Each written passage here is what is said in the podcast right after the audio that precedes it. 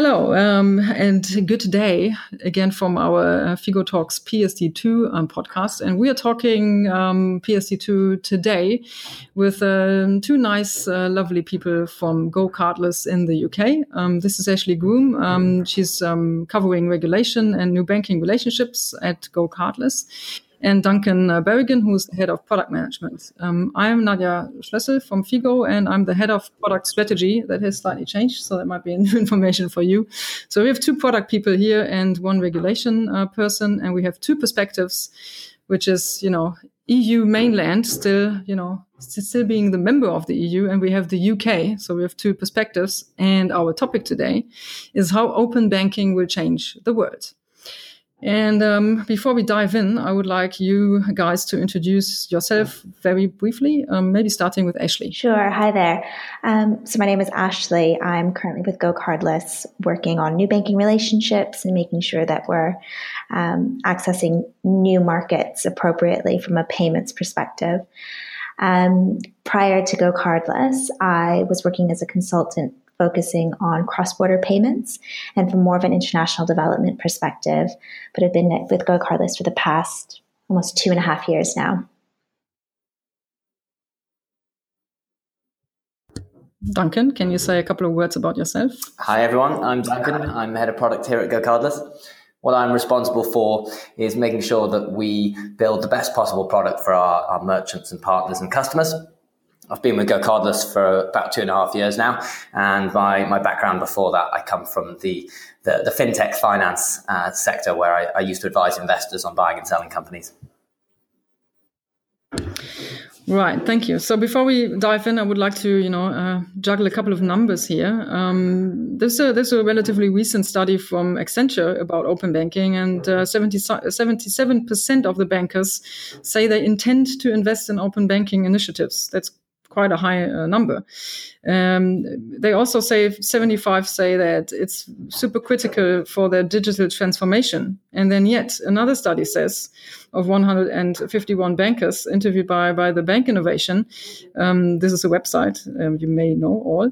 I hope so. Uh, it's a good one. You should, should uh, have a look there. Um, they say, um, right, but we are not really investing in that. So that's kind of weird, isn't it? It's like lots of talk and no walk and still a lot of uh, confusion. And um, i'm always thinking like why is that? Like why is there so much uh, confusion? And i think one maybe factor for that type of confusion and this ambivalence um, i feel in the in the industry is about like what does open banking actually mean? And um, i think we should be straight on that. So i would like to to ask you duncan first um, how would you describe open banking? What does it actually mean I completely agree that the, there's a lot of confusion on this. I tend to think of the, the generic term open banking as really being all about how can regulators really f- give a better service to customers by forcing banks and financial services providers to open up the data that they have about their customers.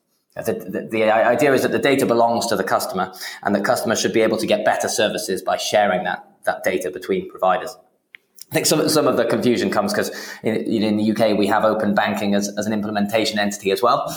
But I think most people are, are generally referring to the, the, the, overall concept of an era of open banking and the, the, the sharing of data between providers. Ashley, do you have um, something to add to that perspective? Uh, no, I think Duncan? that's a really um, accurate representation. I think as well, what it is is it's just you know, as Duncan was saying, opening up sort of the ability for customers and for businesses to really use their banking in a much more innovative way.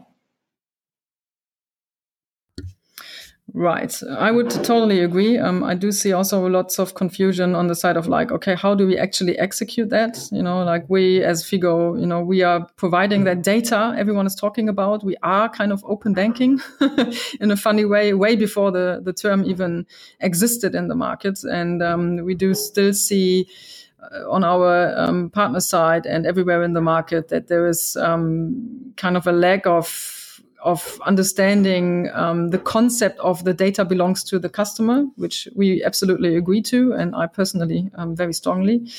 Um, and uh, so, you know, what can the can the market players do with that? Um, is still, you know, sometimes um, quite on the surface, for my understanding. Okay, um, but I would like to go um, a little bit also about uh, what's GoCardless doing um, in the in the in the beginning, so that our audience um, understands better um, what GoCardless is about. Um, who would like to answer? Duncan? I'll take this one. I'll take this one. So, GoCardless, what we're doing is we are trying to solve all the problems with recurring payments we help businesses get paid in, in situations where they have an ongoing relationship with the customer. So that can be newspapers like the Financial Times, where they have a subscription. It can be installment situations. So we help Thomas Cook when, when you buy a holiday from Thomas Cook, you can pay in installments. But we also help thousands of uh, smaller businesses in particular who send invoices and uh, want to collect payments from those fundamentally, we believe that bank to bank is the best way to collect recurring payments. It's got lower cost, it's got lower churn. So you can think of what we're doing as providing uh, a global bank to bank network for all these different types of businesses to collect their payments. Right, got you. Sounds great, by the way. Thank you. um, um, what do you think? What's your view on the, you know, there's lots of confusion about the Brexit and, um, you know, what does PSD2 regulation actually mean for London at the moment? Like, do you even care? Um, are you further anyway and you don't really care about PSD2? Um, so how do you see that relationship um, to PSD2 and, and, how is it influencing your business in, uh, in the UK at the moment? I think the first point is that yes, we do care. And we care for two reasons. One is that Cardless, like many other fintech companies in, in London, are, are, fundamentally global in our outlook. So we care about Europe, even, even if it didn't affect the UK. Uh, but I, I, think we also care because the, you know, even as we look at how Brexit's going to pan out, PSD2 itself is still something that's being adopted in the UK. Um, you know, we may see some divergence in terms of how that happens, uh, but, but, but fundamentally, we, we still care for both of those reasons. Yeah, and just to add to that, I would say that you know Europe is still such an important market for so many fintechs and banks. You know, the UK is obviously a very innovative market. It's really forward thinking, but so are a lot of our European counterparts. Um, and accessing those markets and learning as well from a lot of the fintechs that are working across Europe is important to us as well.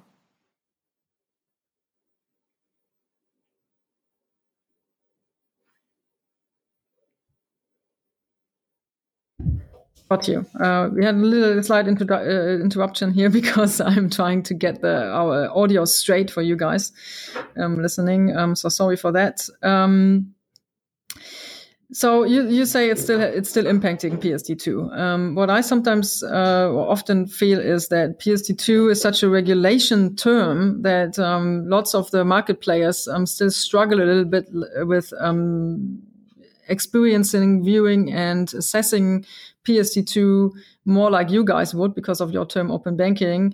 And what I mean by that is experiencing it as an opportunity for, you know, a new type of market. Of course, that, you know, takes effort, but it will happen. And uh, sometimes I still see um, uh, lots of confusion in, in that sphere too.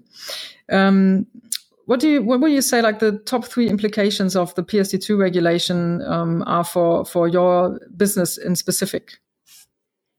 I think there's always two different routes to take with this. When when you take the example of Cardless or any other business, there's there's the things with the regulation that you have to do and the things that you want to do. So I'll, I'll cover the things you have to do first. I think for the context of this this podcast, it's actually a little less interesting.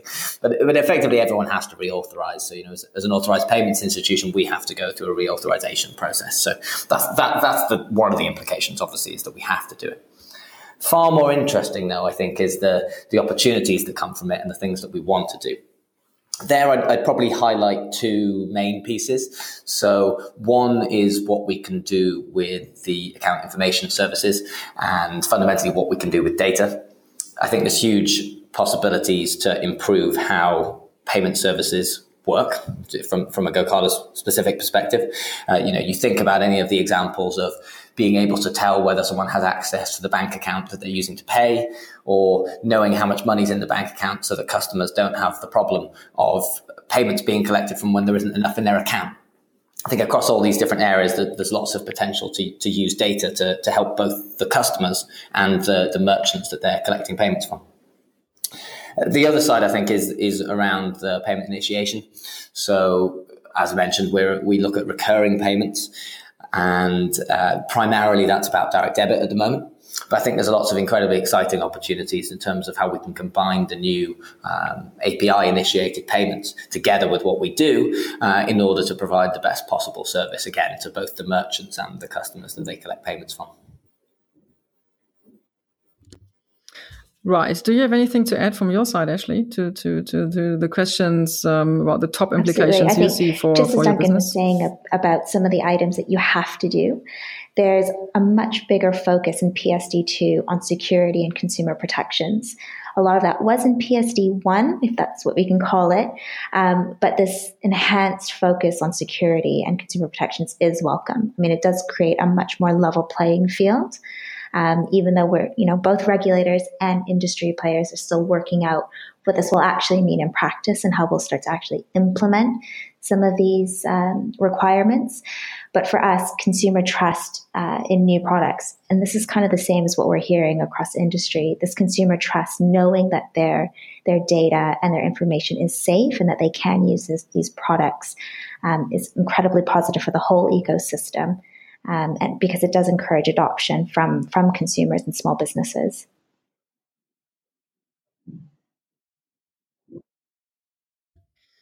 Right. Um, so when you when you think about um, you know it feels like it's just a long time ending just now after PSD2 is in effect after is like uh, you know it's still a very fluid it's still a fl- very fluid um, thing. And uh, at the moment there's also lots of focus on just the compliance um, part when you look at the bank side.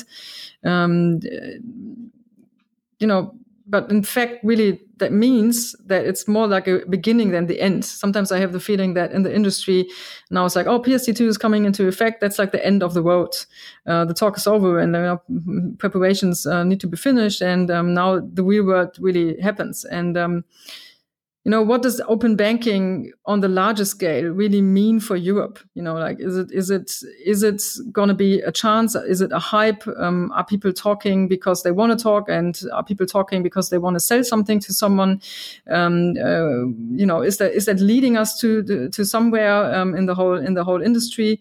Um, uh, when you look at the bank sides or is it more you know in fact a threat for the large institutions. Um, what's your overall impression on on the impact? I think from from my side, if you think about, you know, as you mentioned, the threats and the opportunities, obviously it, it depends on who you're talking about. And the, the way I look at that, the, I think the winners are going to come in a, in a couple of different flavors. One, hopefully, is that the consumers should be the winner. See, that was a large part of the intention behind the initiative, and I, and I do hope that that will that will come through because consumers should benefit from fundamentally from better access to, to, to better products. The other side, I think, is going to be those who realize that it's an opportunity or at least a potential opportunity rather than a threat. So I think that the split you'll start to see, whether this is from the tech players and you know the fintech scene that's more likely to do it, or whether it's from certain banks, is those who who recognize the opportunity and go after it, I think are likely to be the big winners.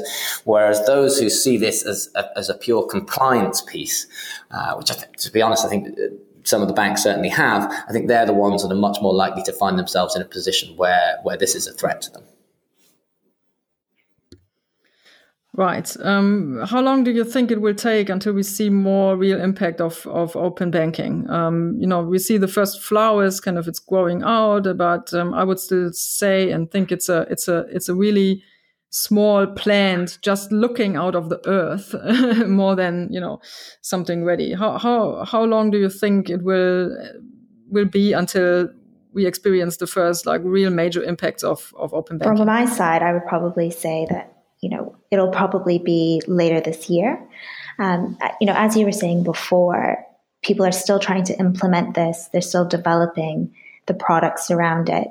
Um, when PSD one came into effect in 2009. You didn't really see a lot of fintechs really coming into their own and starting to mature until 2011, 2012, 2013. But now that there's an existing ecosystem of you know payments institutions um, and fintech players already in Europe, um, who are now trying to leverage their existing sort of licenses and their existing customer base, I would probably expect to see the effects of PSD2 and open banking more broadly um, probably arrive in the next year or two.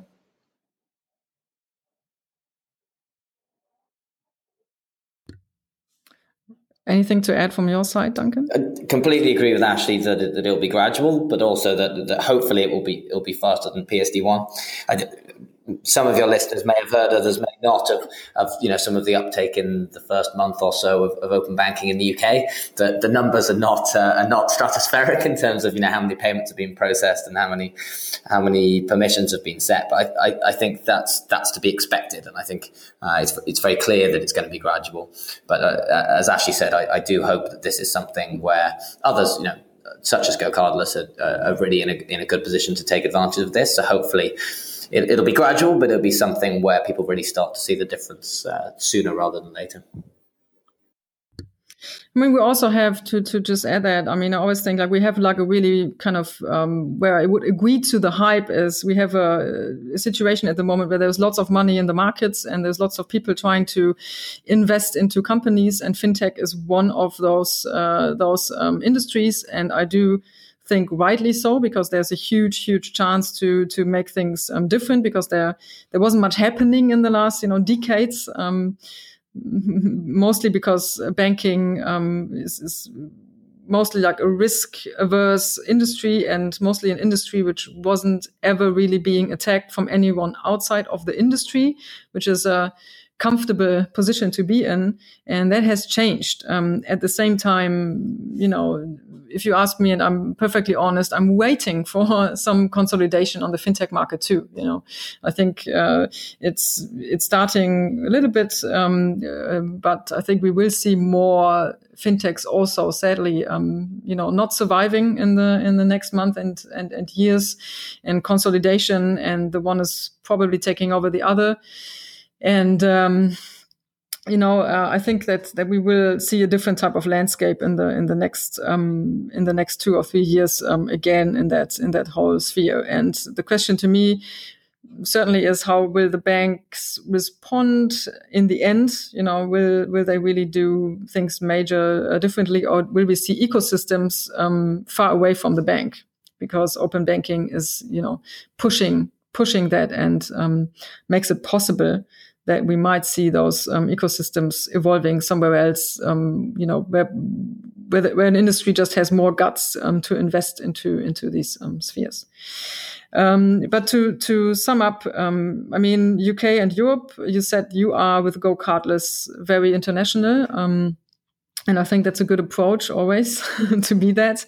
I mean, open banking doesn't really end uh, in the borders of the UK or, or central um, mainland Europe. Um, what about um, your impression of the developments outside, um, especially in Asia and the US? Do you think it's at all comparable to what we're seeing, or do you see um, some industries maybe being ahead of us? Absolutely. So I think for a couple of things. If we're looking at the US as an example, we have instant ACH credit, coming out. So that would be kind of similar to SEPA direct credit or faster instant credit, I should say, or UK faster payments. And we're hoping to see faster debits coming out next. And it's really great. I've seen a number of US banks and infrastructure providers come out to the UK and Europe um, to learn a little bit more about what we're doing over here and to, to kind of connect with their counterparts and to really talk about the risks and advantages of the the changes that are coming. And it's really great to see this engagement. The issue with the US, unfortunately, is that this will take some time. It's a much, much more fragmented market with a lot of vested players who are interested in perhaps not seeing open banking in the US. But also, the main thing for a lot of fintech players is that it's incredibly expensive and time consuming to get the right permissions or licenses in place because um, they might need to do it state by state. And getting access to the domestic payment system is is a pretty big barrier in the U.S. Um, in terms of you know Asia and particularly what we're seeing in Australia and New Zealand is there's a lot of interest. Um, it's still very much early stages. Whether or not you'll see something like PSD2 or specific regulation um, or implementation like open banking has yet to be seen. But again, you're still seeing um, the Australians, New Zealanders and a number of Australia, uh, sorry, Asian com- countries kind of looking at what we're doing. So it's really exciting to be in Europe now and to sort of be at the forefront of all of this because I think you will start to see a lot of changes in a number of different markets over the coming years.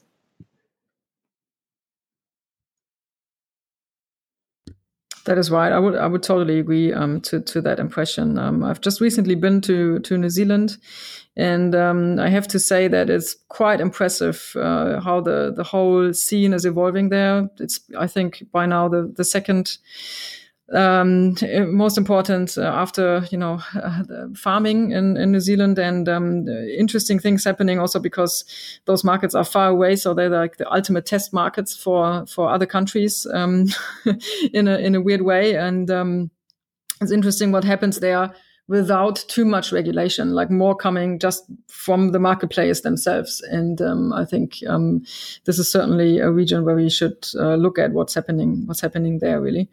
Um, Duncan, what's your what's your impression um, about the U.S., Asia, and other regions in the world? We're really excited about the you know the expansion of this open banking concept around the world. So uh, I think overall it's something we hugely welcome we want to build a global network so our merchants can collect payments from around the world.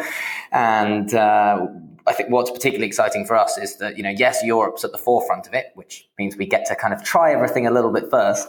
Uh, but the fact that the rest of the world is, you know, in, in some cases a little bit ahead, a little bit behind, but but but generally kind of following up on, on, on what Europe's doing, I think it just creates a really fantastic opportunity for European companies to, to be at the forefront of how all of this changes the world of banking.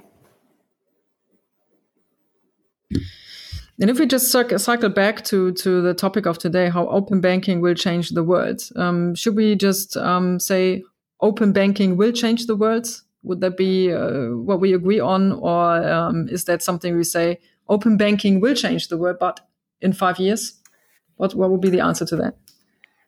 I think it will, but it'll be gradual. I, I, I think it is, is my position. I think you'll you'll see some meaningful changes for customers relatively quickly and for businesses relatively quickly. But I think the the full impact of something like this, it, it, it's just the you know the way the the markets work is that really getting customers to understand the new payment mechanisms, getting them to understand the new permissions and how they all work. These are things that just naturally take time. So I think I think this time you'll see some some responses up front and some things that really change up front, but it's still going to take some time for the, the full impact to come out.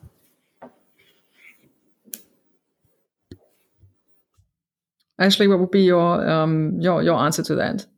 Open banking yeah, will change I think it definitely yes, will change no, the world. Um, but I agree with Duncan that it will be gradual.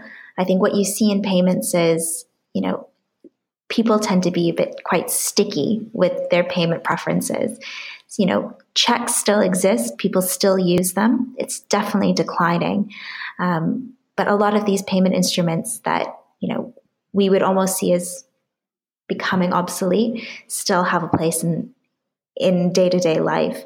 Um, and so I would probably say that with open banking, it probably won't again come overnight, and it'll be quite gradual. And what we'll see is it'll just kind of little by little kind of come into our lives and become sort of like iPhone and our apps and Google Maps and City Mapper and all the rest of them. You just start using them without really thinking about it. And yeah, I don't think it'll be just, a, you know, it won't be a tsunami. It'll be more of a kind of a gradual takeover. Right. I think you've just uh, mentioned the main challenge I also see, and uh, that's the customer. Like, how is the customer in the end, and in, in, in which you know numbers um, are the customers really adapting to the new options? I think there's lots of customers be who going to be not the early adopters you know it's about their money and um, you know they don't have any experience um, really with uh, you know how other companies other than banks handle their money. And even though there's um, you know always some mistrust against uh, banks, it is equally challenging to to find um, customers for anyone else um, to convince that they're better in anything. Um, and I think um, we might see a tsunami when one of the really big players in the world, who come from a totally different perspective, like um, Google and Amazon and all the other big um, tech companies, if they really get in into the business, we might see a tsunami. That's what I think we have indications, but we, I think, still don't see any major strategy um, coming up from those players. It might be also a tsunami coming from Asia when you look at how, what's happening there. But they're going to be struggling with exactly what we said uh, the main challenge, the customer, because we tick differently in different um, areas in the world. Um, so I would also say yes to banking. Open banking will change uh, the world, um, but the how I think is still, to me at least, um, a little bit unsure. Thank you guys um, for talking to me today. Um, I know we had a couple of uh, slight audio issues um, today, so I'm sorry for that for the audience. I think and hope it was still fine. Um, I wish you guys a really nice and sunny day because it is one in Hamburg and that is very special for me. um, uh, we have lots of rain, um, probably more than in London. Um, thank you, Duncan. Thank you, Ashley. Thank, Thank you, you very much for having us. Thanks. Bye.